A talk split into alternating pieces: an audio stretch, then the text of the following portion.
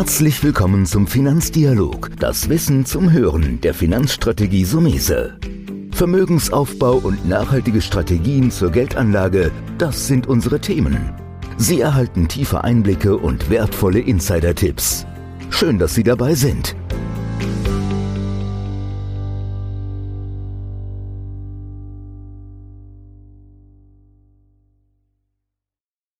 In der heutigen Folge sprechen wir mit Manfred Hübner. Herr Hübner ist Gründer und Chefstratege von Centix, dem führenden Beratungshaus für Behavioral Finance. Erstmal herzlichen Dank, Herr Hübner, dass Sie heute die Zeit haben, mit dabei zu sein.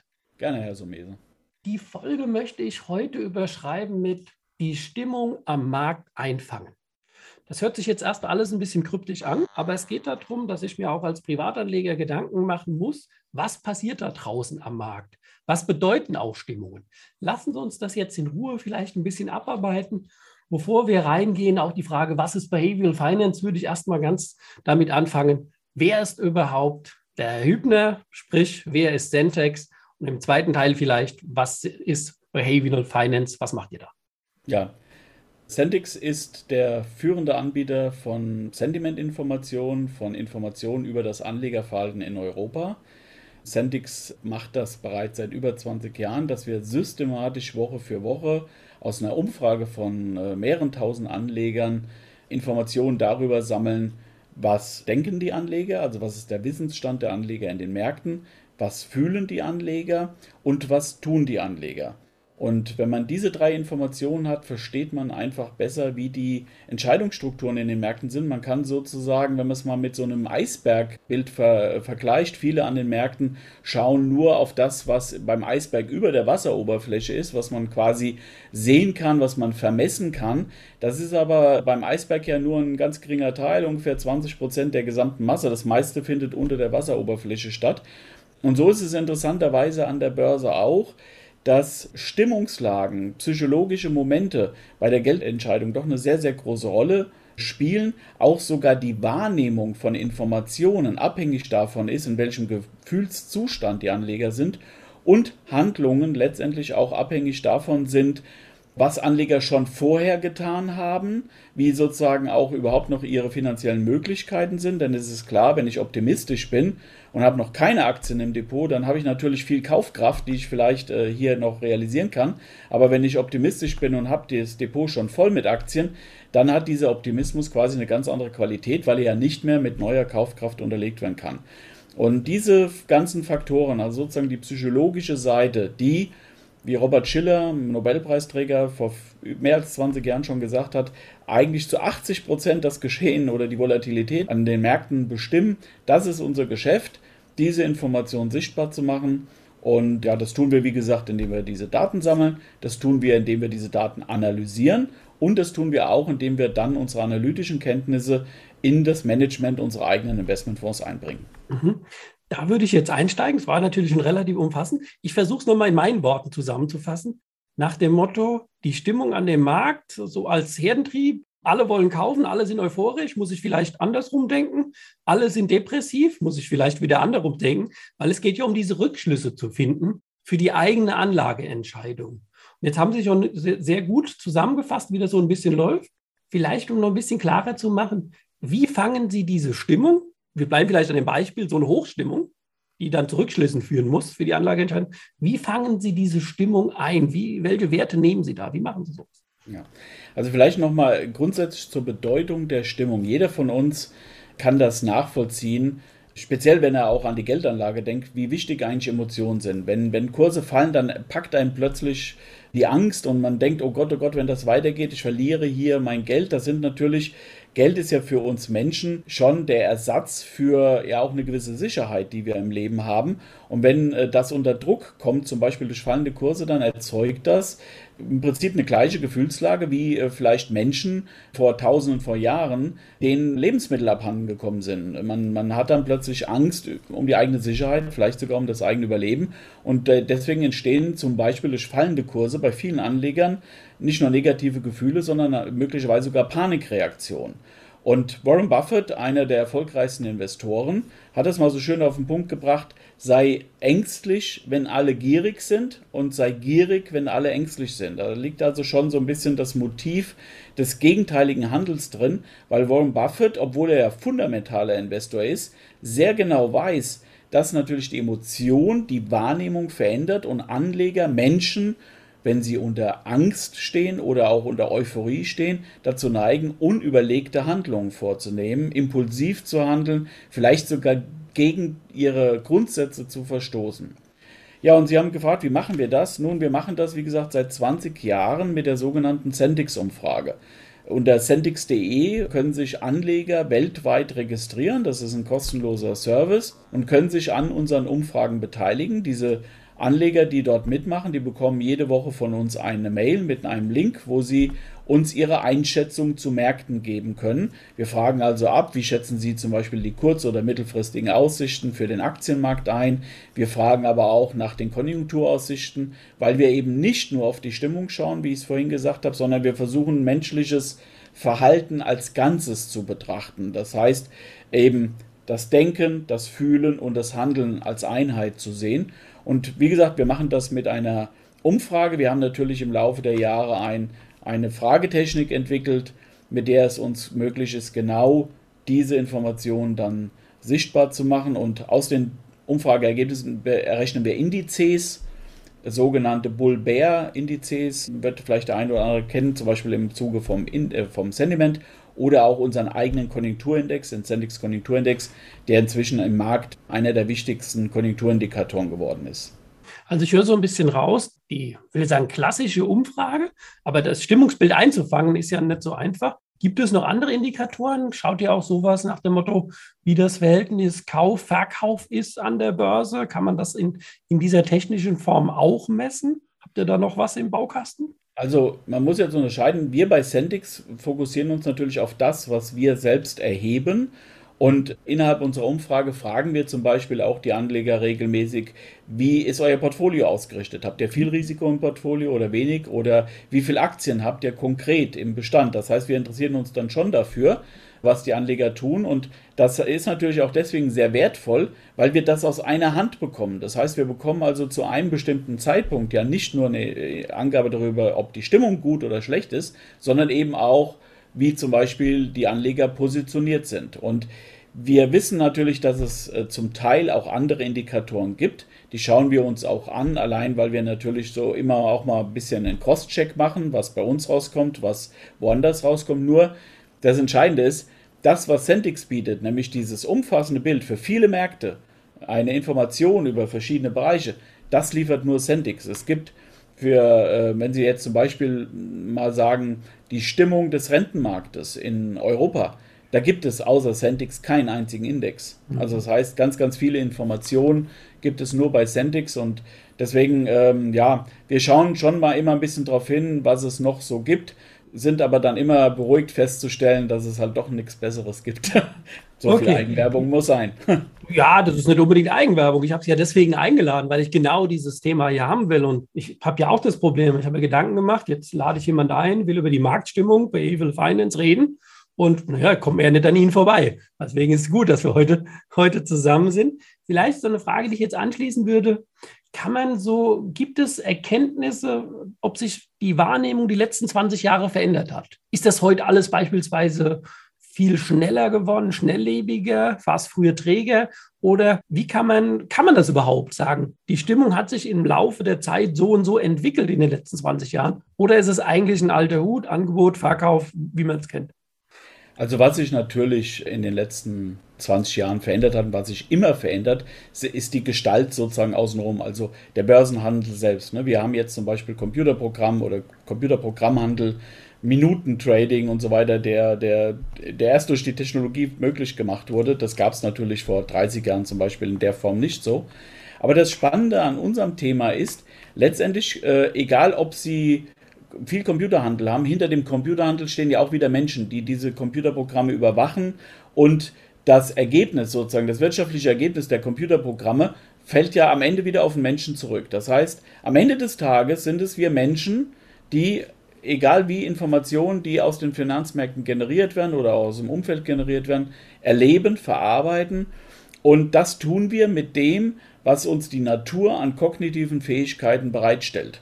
Das heißt, die Art und Weise, wie unser Gehirn die Information aufbaut, dass wir eben in unserem Gehirn entwicklungsgeschichtlich quasi drei Gehirne haben, die aufeinander aufbauen und immer noch in Interaktion stehen, das hat sich die letzten 20.000 Jahre nicht verändert, weil sich das genetische Setup, die genetischen Bedingungen des Menschen ja nicht verändert haben. Und deswegen sind die Reaktionsmuster, die Menschen haben, immer noch die gleiche. Für uns bei Sentix ist es zum Beispiel völlig egal, warum eine Stimmung schlecht wird. Also das kann, sagen wir, vor 20 Jahren wurde vielleicht die Stimmung schlecht, weil äh, weiß nicht, irgendein Politiker was gesagt hat und heute wird die Stimmung schlecht, weil äh, irgendeine Technologie versagt hat oder so. Also ein völlig anderer Grund. Äh, aber für uns Not, ist entscheidend. Fällt mir jetzt so gerade ein, wollte ich unterbrechen, aber zum Beispiel hat ja heute die Notenbank wesentlich mehr Einfluss auf die Märkte wie damals. Das wäre vielleicht so ein Beispiel noch. Ja, sicherlich ist das dominanter geworden. Ne? Also das sind dann die äußeren Entscheidungsfaktoren. Aber für uns in der Analyse kommt es eigentlich gar nicht so sehr darauf an, warum die Stimmung schlecht wird, sondern bei uns kommt es darauf an, dass die Stimmung schlecht geworden ist. Und wenn wir eine entsprechend schlechte Stimmung messen, dann wissen wir einfach, dass Menschen, wenn sie Ängste bekommen, ihre Aktien verkaufen. Egal aus welchen Gründen. Die Aktien werden irgendwann verkauft. Und wenn die Aktien verkauft sind, dann gibt es Chancen an den Märkten. Und da spielt es auch wieder keine Rolle, warum das passiert ist. Weil wir Menschen können nicht, es ist praktisch unmöglich, gegen unsere Emotionen zu handeln. Wenn Sie also versuchen, wenn Sie Angst haben, dann, dann können Sie bestenfalls nichts tun. Aber Sie können eigentlich, die allermeisten Menschen können nicht ihre Angst sozusagen überwinden, weil das von unserem ja, Programm, was in uns abläuft, nur extrem schwierig ist. Sie können es nur dann schaffen, wenn Sie äh, zum Beispiel eben sowas haben wie die Sendix-Indikatoren, die ihn objektiv spiegeln, dass jetzt diese Angst da ist weil dann können sie sich bewusst zurücknehmen, können sagen, Moment mal, okay, jetzt ist die Angst da, ich habe die Angst auch, aber was weiß ich dann? Ich weiß, dass in 90% der Fälle es nicht so schlimm kommt, wie ich jetzt fühle. Und dann kann ich mich bewusst anders entscheiden. Das schaffe ich aber nur, wenn ich eine objektive Information habe. Und die versuchen wir eben durch die Umfrage sozusagen, durch ein systematisches äh, Screening versuchen wir diese Information zu heben und damit letztendlich dem Anleger die Chance zu geben, sich besser zu entscheiden und eben nicht in diese emotionalen Fallstricke des Marktes hineinzutappen. Da fällt mir äh, ein, das ist auch in meiner Erfahrung in, in der Praxis, wenn man sein eigenes Depot betrachtet, also wenn ich persönlich meine Anlageentscheidung treffe, fällt mir das viel, viel schwerer, als wenn ich Beispiel das für einen Mandant mache. Wenn wir jetzt eine, ein Finanzkonzept für einen Anleger entstellen oder für einen Mandanten von uns, auch mal einen Firmeninhaber, dann mag ich es viel leichter, wenn du an der Außenlinie bist und kannst auf das Feld gucken, wie wenn du selbst die Entscheidung triffst. Und deswegen ist es ja so spannend, auch das Thema jetzt hier mal ein bisschen nach vorne zu bringen, weil ja. das für den Selbstentscheider nochmal noch mal ein, ein, ein Tool mhm. gibt, das sie anbieten. Ich habe da noch eine Frage, können Sie gleich natürlich äh, nochmal reingehen, ist, haben Sie festgestellt, gibt es da einen Unterschied zwischen den sogenannten institutionellen Anlegern, Pensionskassen, Großkonzerne, Versicherungskonzerne, die immense Summen anlegen müssen, und dem Privatanleger? Oder sind die am Ende vom Muster, was Sie so ein bisschen angedeutet haben, dann doch wieder gleich in der Entscheidungsfindung? Vielleicht ganz kurz zu dem, was Sie eben sagten. Wenn man für andere Entscheidungen trifft, ist das vermeintlich erstmal leichter. Das hängt natürlich damit zusammen, dass die Verantwortungsebene schon eins weiter weg von mir ist. Ne? Also es ist immer leichter, angenommen, ich muss mich einem schmerzhaften Eingriff äh, beim Arzt unterziehen, dann habe ich selbst, wenn der bei mir durchgeführt wird, eine andere Angst, als wenn ich das zu meinem Freund sage und sage, lass das doch machen, weil es ist doch gut für dich, ne? weil ich habe ja den Schmerz nicht. Ne? Und so, so ein bisschen ist das auch. Es fällt natürlich auch bei dem Profi-Anleger oder beim Vermögensverwalter, fällt das natürlich trotzdem in dem Moment auf den Vermögensverwalter zurück, wo der Kunde vor ihm sitzt und sagt, was hast du denn da gemacht? Jetzt bin ich sauer und ich drohe vielleicht, das Geld abzuziehen. Ne? Dann wird plötzlich natürlich das Problem dann doch wieder zu meinem Problem. Also man ist ein bisschen bei weiter weg. Das gibt einem auch mehr Entscheidungsfreiheit und führt ja auch oft dazu, dass dann bessere Entscheidungen getroffen werden. Aber wie gesagt, ganz entkoppelt ist man nicht. Die Unterschiede zwischen den Anlegergruppen, das ist eine ganz spannende Frage. Das haben wir bei Sentix im Laufe der Jahre, haben wir natürlich durch das viele Datenmaterial, weil wir bei Sentix unterscheiden wir diese Anlegergruppen. Ne? Wenn Sie sich bei uns registrieren, Dann äh, geben sie an, ob sie Privatanleger sind oder Profi. Und die Profianleger, das checken wir auch, dass das wirklich Investmentprofis sind, die bei uns mitmachen. Und da haben wir zwei Datentöpfe, die wir auch getrennt erheben. Und dann können wir natürlich sehr schön äh, vergleichen. Und was man sieht, ist, dass alles, was mit Emotionen zu tun hat, gibt es keinen Unterschied. Die Profis haben genauso ihre Ängste und Euphorien wie die Privatanleger. Was den einen oder anderen überraschen wird, bei den wissensbezogenen Fragen, also wenn wir zum Beispiel nach der Bewertung von politischen Ereignissen oder, oder konjunkturellen Themen fragen, dann gibt es interessanterweise kaum Unterschiede. Die Privatanleger, zumindest die, die bei uns mitmachen, das sind natürlich jetzt keine Hausfrauen oder Taxifahrer, das sind schon semiprofessionelle Privatanleger, die sind sehr gut informiert. Und da gibt es also interessanterweise in der Interpretation sehr wenig Unterschiede.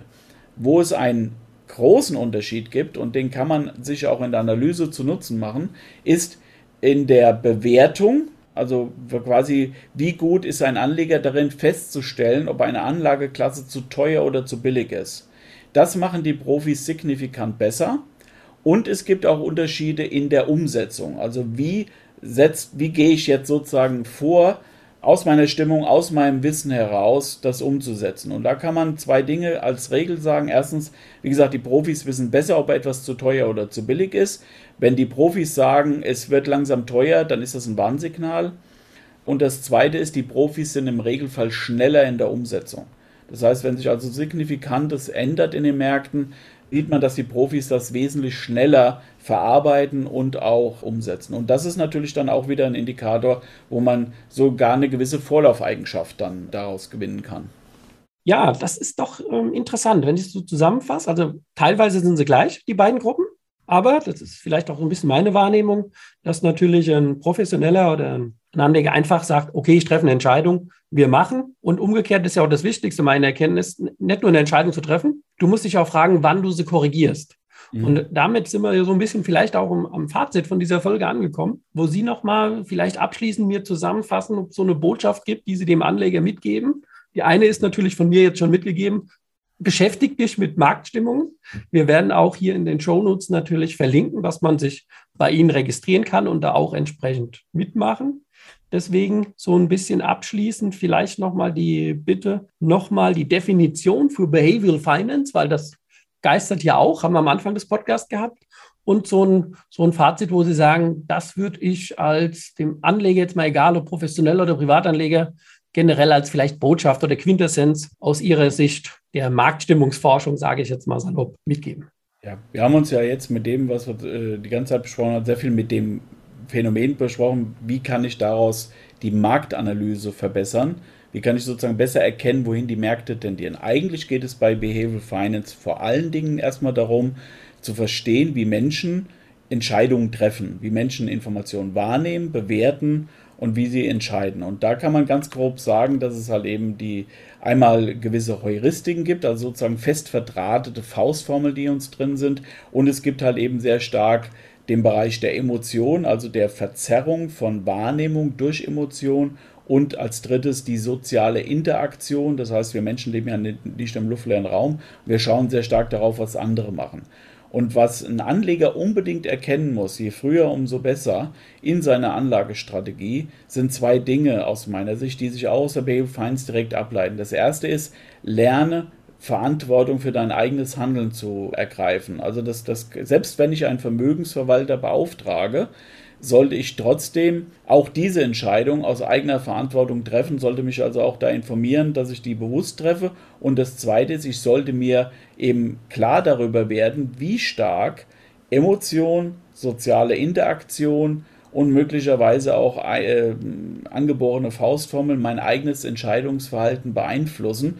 Und äh, ich muss als Anleger verstehen, dass die in mir wohnenden, sozusagen angeborenen Fähigkeiten zum Umgang mit Unsicherheit, weil es geht ja letztendlich darum, äh, immer um die Entscheidung unter Unsicherheit. Das hat viel damit zu tun, wie wir evolutionsgeschichtlich, als wir noch keine Zivilisation hatten, mussten wir mit wahnsinnig vielen Unsicherheiten umgehen. Und da haben sich gewisse Dinge in der Evolution angelegt. Und die sind aber heute in unserer zivilisierten Welt oft kontraproduktiv.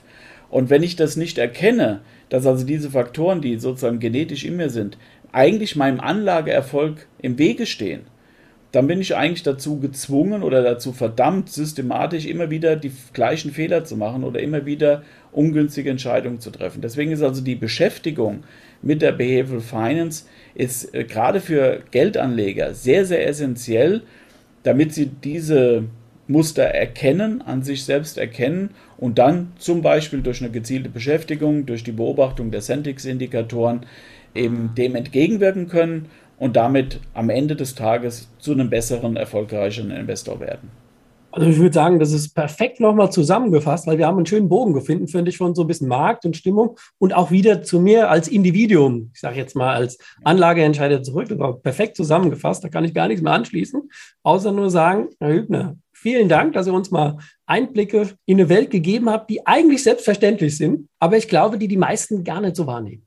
War mir eine große Freude und ich hoffe, dass Ihre Zuhörer das auch gut umsetzen können und mit guten Anlageergebnissen belohnt werden. Ja, dann sage ich vielen Dank. Und ich sage jetzt mal zwar wieder ein Videocall, wie es so oft ist. Ich hoffe natürlich, dass wir uns auch mal irgendwann, sagen wir mal 2022, persönlich mal in die Augen auf einer Messe oder so mal wieder treffen. Alles ja. Gute, bleiben Sie gesund und eine schöne Zeit. Auf Wiedersehen, ebenso. Das war der Finanzdialog, das Wissen zum Hören der Finanzstrategie Sumese. Natürlich ist dieser Podcast keine Anlageempfehlung, denn jede Anlageentscheidung muss individuell getroffen werden. Idealerweise ist sie Teil einer ganzheitlichen Strategie, die exakt zu Ihnen passt. Dazu müssten wir uns persönlich kennenlernen. Besuchen Sie uns auf sumese.de